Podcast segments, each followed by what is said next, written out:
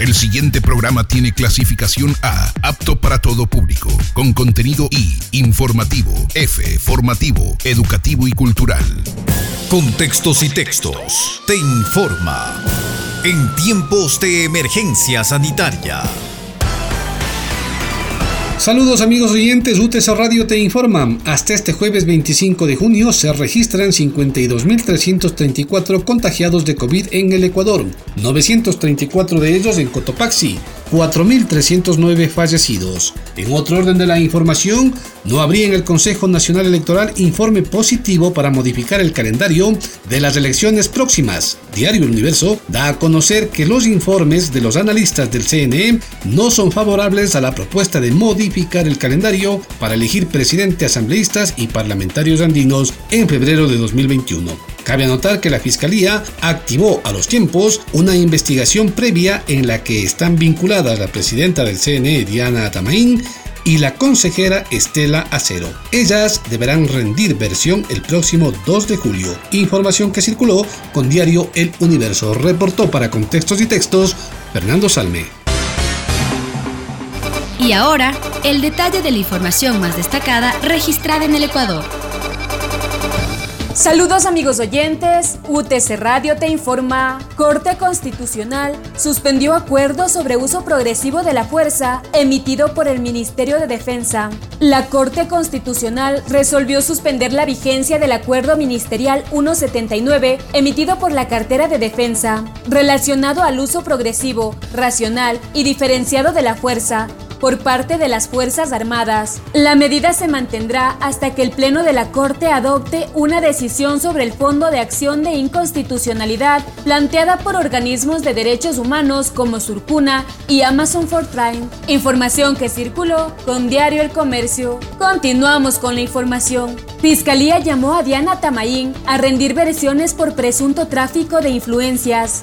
La presidenta del Consejo Nacional Electoral, Diana Tamaín, así como la consejera del bloque de mayoría, Estela Acero, fueron notificadas por la Fiscalía General del Estado para que rindan su versión libre y voluntaria como parte de una investigación previa por el presunto delito de tráfico de influencias. La diligencia se relaciona con la designación de Luis Loyo, exdirector de procesos electorales, quien en diciembre del 2019 fue sentenciado a un año de prisión por asociación ilícita como parte de una red de tráfico de influencias. La notificación a Atamaín y Acero se hizo pública el día de ayer. Los legisladores de Creo, Janine Cruz y Fernando Flores ingresaron una denuncia en la Fiscalía contra la presidenta del CNE, Loyo el pasado 4 de febrero por supuesto delito de tráfico de influencias. Nota tomada de Diario El Comercio. Continuamos con la información. Nuevo derrame de crudo afectaría a comunidades indígenas de la Amazonía. A través de su cuenta de Twitter,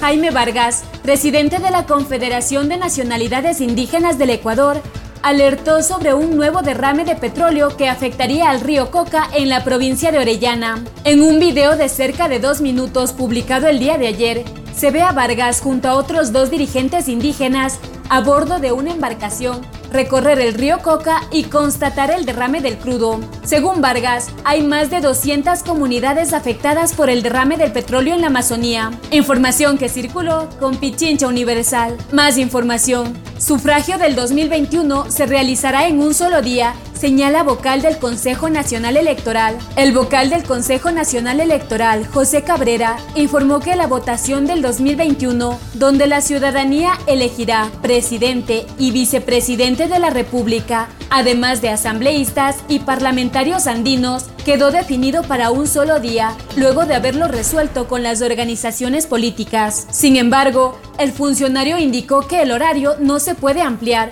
puesto que el Código de la Democracia y la Constitución no lo permite, por lo que se ordenó ampliar el catastro de recintos electorales. Nota tomada de Pichincha Universal. Para contextos y textos, reportó Silvia Vega.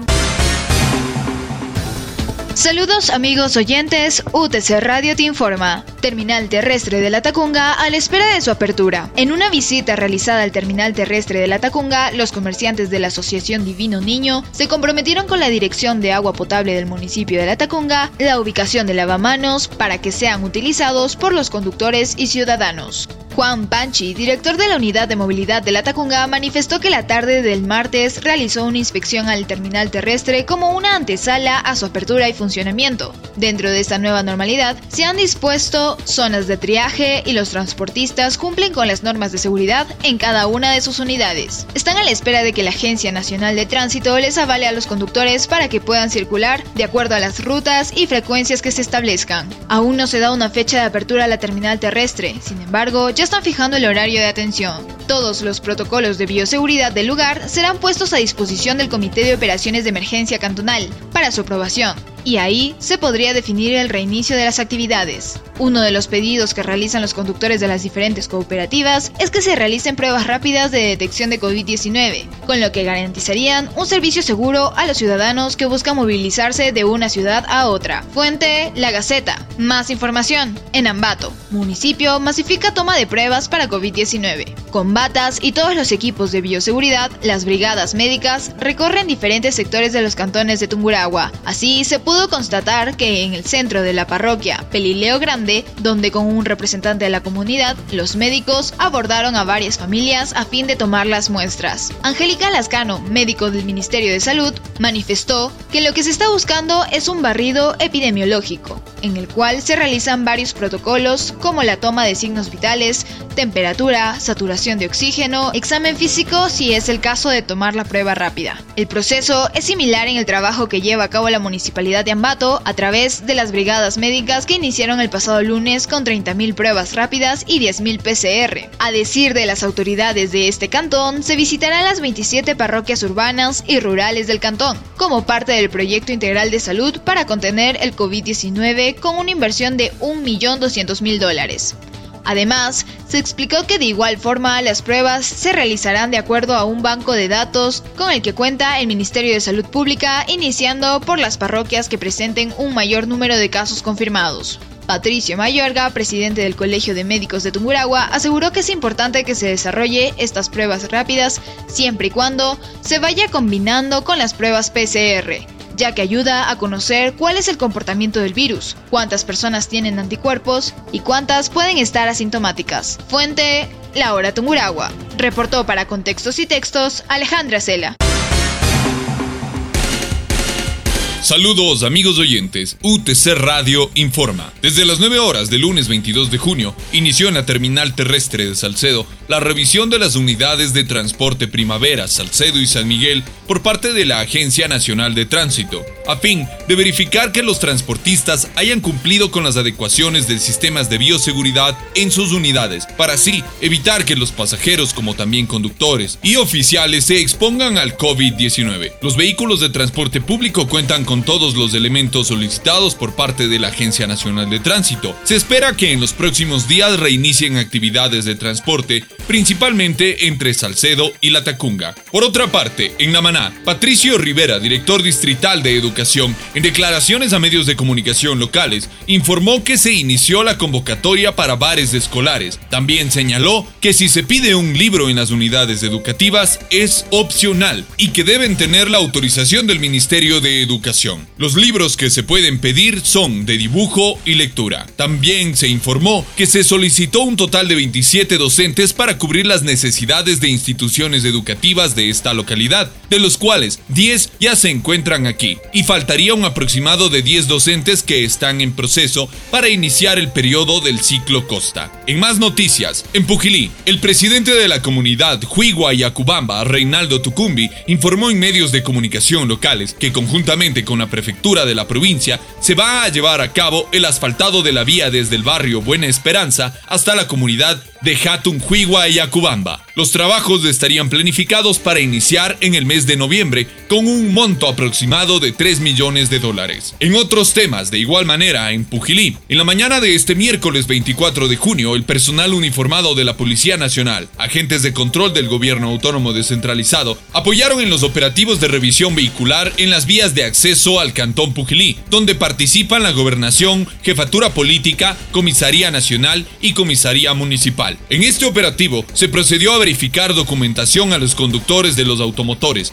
originándose la retención de cuatro vehículos que circulaban sin salvoconducto por lo cual se les trasladó hasta el estadio Jaime Zumárraga Duque, sitio destinado por la alcaldía de Pujilí como patio de retención vehicular.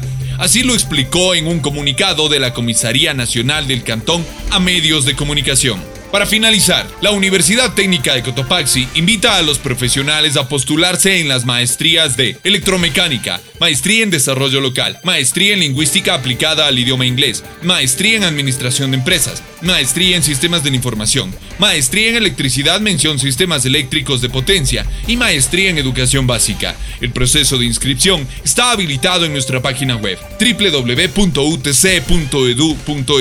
Para más información, puedes comunicarte a través de nuestras redes sociales oficiales. Nos encuentras como Universidad Técnica de Cotopaxi en Facebook, Twitter e Instagram. Una vez más, de parte de todos quienes hacemos la Universidad Técnica de Cotopaxi, queremos transmitirles un mensaje optimista en estos momentos tan difíciles. Hacemos un llamado a la unidad, a mantenernos fuertes ante la adversidad con una actitud positiva. Al final, la vida vencerá. Para contextos y textos, reportó Marco Altamirano la información del mundo. Carmele Gallubo. La Organización Mundial de la Salud alerta a las autoridades europeas del aumento de contaminaciones por coronavirus.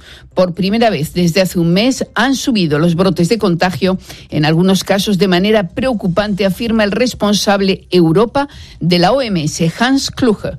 Last week, Europe saw an la semana pasada Europa reportó un incremento de los casos semanales por primera vez en varios meses. 34 países han reportado un aumento de casos durante las últimas dos semanas.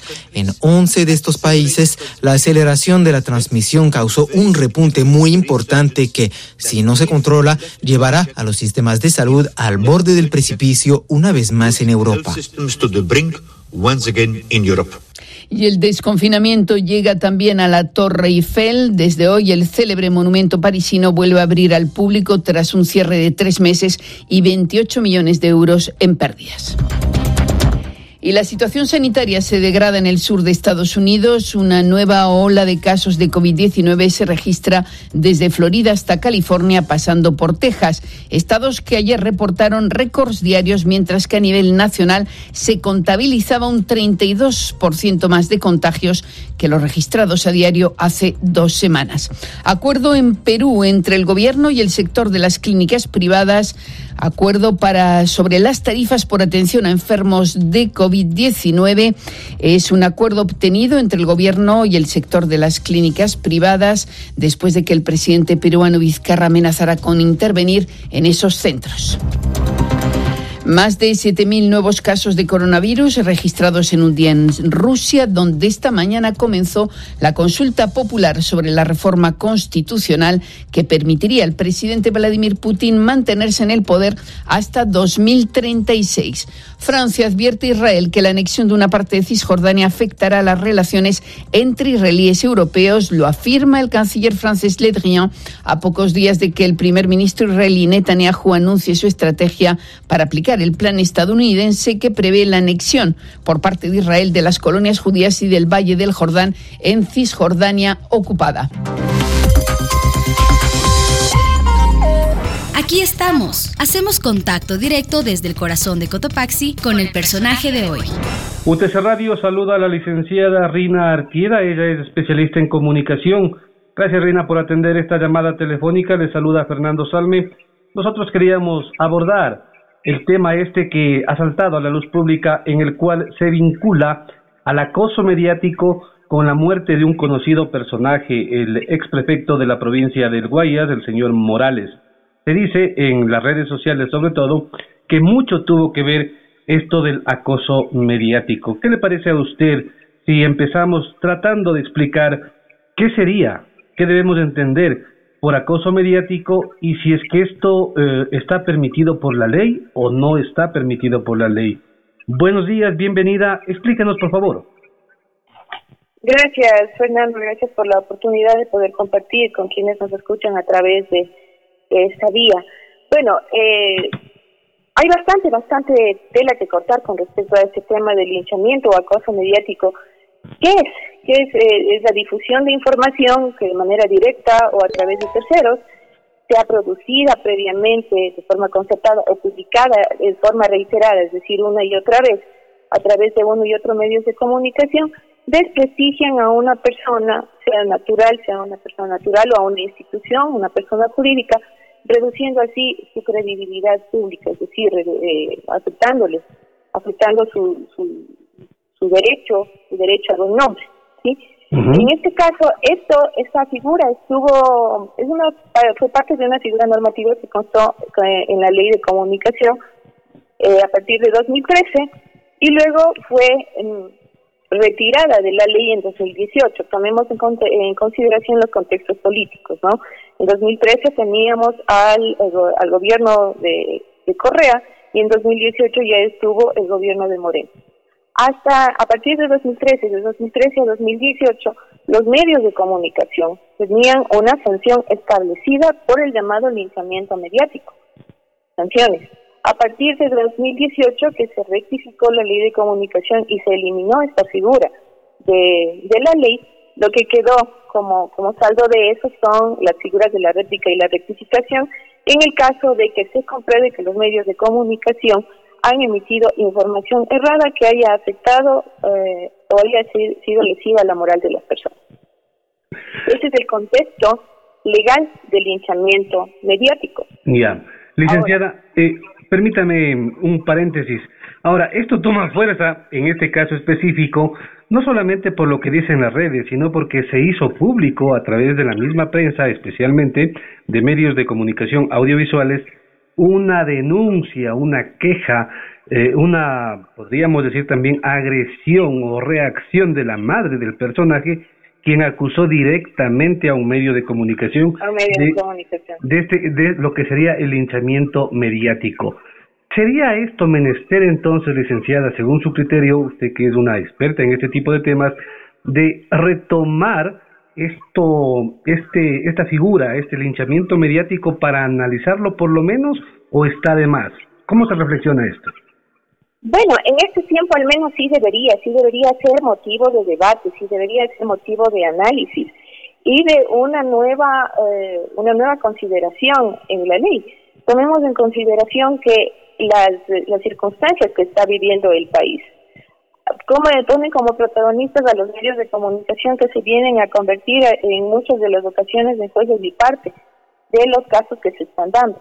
Aquí también podríamos analizar, y eso no es difícil hacerlo si se toma en consideración los eh, las eh, las intervenciones de los medios de comunicación, a quienes están a quienes están interpelando, a quienes no están entrevistando, con quienes sí están trabajando podría verse que incluso muchos de ellos hay ciertos sesgos a la hora de convertirse en jueces, en juez, en acusadores y en jueces. Hay, eh, debe considerarse también que sí, cierto es que el, rol de los medios de comunicación es el de investigar, el de orientar la opinión pública a través de las investigaciones que hacen, pero eso no les convierte a ellos en fiscales, ¿sí? No les convierte en juzgadores se ha, se ha dejado de lado en muchos de los casos, en la mayoría de los casos, en los grandes medios de comunicación se ha dejado al lado, de lado los preceptos fundamentales de la ética de comunicacional, que son la investigación, la verificación, la contrastación. Ahora, esto no quiere decir, esto no quiere decir, Rina, que el periodista y el medio de comunicación socape la corrupción, ¿no? Bueno, la, el linchamiento mediático tiene, sí, podría darse, de hecho se da. Desde los medios de comunicación, la figura del linchamiento mediático atenta, eso es lo que decían antes de que sea modificado, atenta en contra de la libertad de expresión y precisamente de esos procesos investigativos que ejecutan para esclarecer o llegar al fondo o ayudar a esclarecer determinados temas. Ahora estamos viendo que no, ahora más funcionan los medios de comunicación, se han tergiversado los roles. Ahora no es la fiscalía la que investiga y determina responsabilidades. Ahora son los medios los que denuncian y a partir de la denuncia de los medios, la fiscalía o las entidades de control son las que actúan. Ellos se vendrían a hacer una suerte de, de sala de indagación previa o sala de acusación previa de determinados casos. Ahora tomemos en cuenta también que los medios de comunicación, dado el contexto social, político y económico en el que estamos viviendo, sí apuntan más a determinadas figuras políticas antes que a otras. Nos hemos vuelto eminentemente sensacionalistas. Y en el caso específico de, Carlos Luis Morales, ¿por qué este ensañamiento? Porque sí le, veo, le han dado demasiado, demasiada, demasiado espacio mediático, demasiada cámara yo pienso, además de los de las circunstancias que de, de las acusaciones que se le han hecho, ¿no? De peculado y de y de los 17 de los 17 contratos que él mismo presentó para que sean investigados y en los que se llegó a determinar una, una cierta implicación de sus familiares políticos. ¿Por qué con él? Porque es una figura que siempre vendió es una figura que siempre vendió. Vendió cuando fue futbolista, vendió cuando fue presentador de, noticias, vendió cuando fue eh, candidato, cuando fue concejal, cuando fue candidato y cuando llegó a ser prefecto de la prefecto de la provincia del Guayas. Ha sido una figura de un nivel de notoriedad bastante alto y eso obviamente a los medios de comunicación les conviene porque eso es lo que capta la atención, eso es lo que capta la audiencia. Rina, Rina, pasando de lo particular a lo general, el Ecuador y el mundo todavía viven eh, una pandemia, todavía viven las consecuencias de este mal que agobia no solamente al país, sino al mundo entero. No sé si es que usted opina o coincide con mi criterio, pero resulta que como que los medios le han bajado el tono al tema de la pandemia y están eh, adecuándose y están dando eco, dando espacio, como usted mencionaba, al escándalo, a la denuncia, que no está mal, creo yo, la denuncia, no, no el escándalo.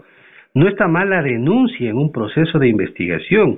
Si es que hay eh, corrupción en la adquisición de un bien para garantizar la salud del pueblo, por supuesto que el medio tiene que denunciar. Pero también está la necesidad, vea usted, de transparentar las cifras. Hasta ahora, uno no entiende y no sabe qué es lo que pasa en Quito, por ejemplo, o qué es lo que pasa en el Ecuador, en donde el ministro dice, o un ministro dice, que la mitad de la ciudadanía, de la población de Quito, está contagiada. Estamos hablando de un millón cuatrocientas mil personas. Y resulta que en las cifras oficiales usted ve y no pasamos de cuarenta mil. ¿Cómo entender entonces, Gina, ese quehacer periodístico que debería también atender esta necesidad, que es algo palpable, algo que se siente. A ver, eh, también todo todo se mueve, lastimosamente en los medios de comunicación, en los grandes medios de comunicación, todo se mueve a partir de las circunstancias políticas que giran en torno a ellos. Muchos de los medios de comunicación tienen como parte de sus accionistas, y esto no es nuevo, no es nuevo, ya lo conocemos, a, a personajes que también están vinculados con el poder político no solamente, no solamente Fernando han dejado de lado informar sobre el desarrollo y en muchos de los casos explosión del COVID en determinados sectores del país. Han dejado de hacerlo. Más se han centrado con respecto al COVID, más que, eh, que aportar a la solución del tema, a la educación ciudadana, se han, se han centrado en los escándalos de las fundas, de las mascarillas, de las pruebas, como no es el caso de Carlos Luis Morales. Sin embargo, las cifras reales como bien ha mencionado Fernando, las cifras reales hasta ahora no se no se dilucidan, no suma la resta, como se dice en sentido de broma, cuando más cuentas no cuadran. No se sabe a ciencia cierta cuántos muertos mismo hay, cuántos contagiados mismo hay. Ha sido un silencio pernicioso. Y esto se ha, se ha difundido y esto se ha cuestionado al, al mismo gobierno nacional, al presidente de la República, a la ministra del gobierno. Pero no solamente es el tema del COVID que han dejado de lado. ¿Qué pasa con el análisis y la censura a los efectos causados por las medidas económicas? De eso nadie dice nada. El aumento del desempleo y, en consecuencia de la pobreza, a merced del, de, que se vota a la gente indiscriminadamente, de que se reduce la posibilidad de adquisición, se reduce la posibilidad de ganar lo mismo que se ganaba. Eso del trabajo, de la reducción a las seis horas es mentira, porque el teletrabajo está demandando muchísimo más que las ocho horas que eran normalmente. Rina. Por otro lado, también hay problemas políticos como los de la Contraloría, los, los del Consejo Nacional Electoral, los del mismo gobierno. UTC Radio dialoga con Rina Artieda, especialista en comunicación, analista en comunicación. Rina, una alternativa para la sociedad entonces es el medio de comunicación, digamos, alternativo, valga la redundancia, y el, lo que se denomina el periodismo ciudadano, es decir, el empezar a mandar mensajes a través de este pequeño aparatito que es el celular, ¿esa es la alternativa o se puede repensar y retomar una acción comunicacional, periodística, acorde a la deontología de la comunicación? Bueno, la ética no debería, no funciona, la ética funciona en todas partes, en todos los espacios. Estamos hablando de las redes sociales, eso sí es un fenómeno que por un lado ha ayudado a la, a la dilucidación de casos, a la resolución de casos, a la denuncia de ciertas circunstancias atentatorias en contra del derecho ciudadano, también se ha convertido en una suerte de, de, corte doméstica a través de las cuales todas las personas se sienten con el derecho, con el pleno derecho de juzgar y sancionar la moral de los demás. Y eso también tendríamos que verlo desde nuestro fuero interno, desde la ética con la que nosotros, como personas, nos manejamos en la vida. Sí, eso por un lado. Existen medios de comunicación alternativos a los cuales en lo personal aplaudo. ¿Por qué? Porque no están, eh, no se, no se han dejado contaminar por, eh, por estas circunstancias a las que conduce el poder, poder político. Acá de estos medios de comunicación alternativos es muy difícil que estén los poderes, eh, los poderes políticos, los poderes económicos y si se convierten en una voz, como lo dice, como dice el término, alternativa a la que podemos regresar a ver, quizás no con la desconfianza con la que estamos viendo los grandes medios de comunicación, por supuesto, pero hay que diferenciar, hay que diferenciar entre los unos y los otros. Incluso entre los alternativos también pueden darse este tipo de circunstancias que, violentan el derecho ciudadano al buen nombre. Ahora se han trastocado las cosas. Antes todo el mundo era inocente hasta que se le demuestre culpabilidad. Ahora somos culpables, de entrada somos culpables y tenemos que esforzarnos de, a, como del lugar para demostrar la inocencia. Y eso es una cuestión perniciosa en la sociedad. Todas estas circunstancias, todos estos factores, tanto de los grandes medios de comunicación, tanto de los medios alternativos y de la acción personal de la, de la gente que actúa a través de las redes de comunicación, sí ameritan un análisis y de ser posible también una un nuevo espacio en la legislación para revisar eh, las, consecuencias de lo que significa el poder, el linchamiento mediático. Y en este caso, como lo están, demos de, demos de crédito a la sensibilidad de la, de, la persona que murió de Carlos Morales, sobrellevar una situación de estas emocionalmente para cualquier persona, para cualquier persona, a la que se le sean imputados eh, circunstancias que son lesivas hacia su moral, debe ser sumamente difícil. Muy, muy, muy difícil sobrellevar emocionalmente. No todos tenemos la misma fortaleza.